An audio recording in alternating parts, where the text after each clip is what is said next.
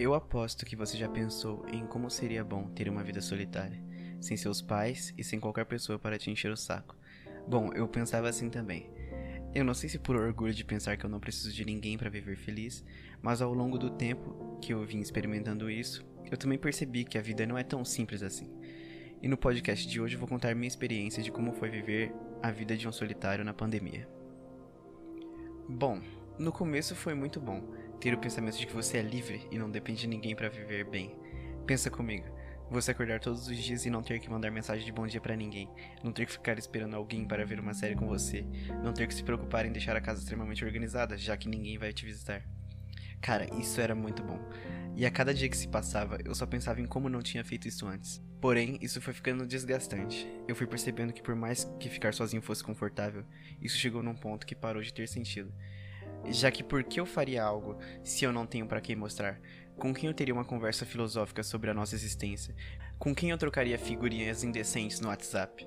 E foi quando eu cheguei nesse ponto que eu percebi a realidade. Uma coisa que ajudou a abrir meus olhos foi o mito da alma gêmea, escrito por Platão. O mito dizia que no início dos tempos os homens eram seres completos, de duas cabeças, quatro pernas, quatro braços, o que permitia a eles um movimento circular muito rápido para se deslocarem. Porém, considerando-se seres tão bem desenvolvidos, os homens resolveram subir aos céus e lutar contra os deuses, destronando-os e ocupando seus lugares. Todavia, os deuses venceram a batalha e Zeus resolveu castigar os homens por sua rebeldia. Tomou na mão uma espada e cingiu todos os homens, dividindo ao meio. Zeus ainda permitiu ao deus Apolo que cicatrizasse o ferimento e virasse a face dos homens para o lado da fenda para que observassem o poder de Zeus. Dessa forma, os homens caíram na terra novamente e, desesperados, cada um saiu à procura de sua outra metade, sem a qual não viveriam. Tendo assumido a forma que nós temos hoje. Os homens procuram sua outra metade, pois a saudade nada mais é do que o sentimento de que algo que nos falta, algo que era nosso antes. Por isso, os homens vivem em sociedade, pois desenvolvem o trabalho para buscar, nessa relação amorosa, manter a sua sobrevivência. E por mais que isso seja um mito, nesse trecho do livro O Banquete, eu consegui achar sentido no vazio que eu estava sentindo. Você provavelmente já deve ter sentido isso, um sentimento de saudade, mas não uma saudade comum, uma saudade de alguém que você nunca teve em sua vida. E é estranho falar isso, pois a definição de saudade é sentimento melancólico devido ao afastamento de uma pessoa, uma coisa ou um lugar, ou a ausência de experiências prazerosas já vividas. Ou seja, para ter esse sentimento, seria necessário você ter tido aquilo previamente e depois não ter mais. Mas estranhamente, essa saudade de alguém que você nunca teve me ocorreu e ainda ocorre. Quando eu cheguei nesse ponto de pensar, eu admito, talvez viver sozinho não seja tão bom assim. Foi aí que eu comecei a refletir em várias coisas.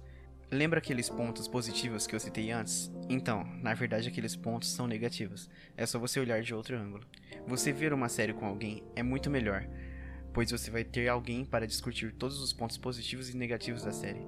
Você ter alguém que te visita às vezes é algo bom, pois assim os momentos que você achava que seriam bons sozinhos, na verdade são muito melhores na companhia de alguém. Você provavelmente já percebeu que jantar sozinho é horrível. Eu sempre coloco algum vídeo ou uma live para ficar menos entediante. E assim você percebe que qual seria a graça de fazer coisas grandiosas se você não tem para quem mostrar suas conquistas, não tem com quem compartilhar suas alegrias, não tem com quem dividir o peso de suas tristezas. E então você chega num ponto que não vê mais sentido em nada. Bom, se você veio nesse podcast procurando respostas, é aqui que eu te frustro. Eu não tenho uma solução para isso, pois eu ainda não cheguei nesse ponto. A resposta mais óbvia seria entrar em um relacionamento, porém não é tão simples assim. E esse será o tema do próximo episódio uma boa noite e até mais. you.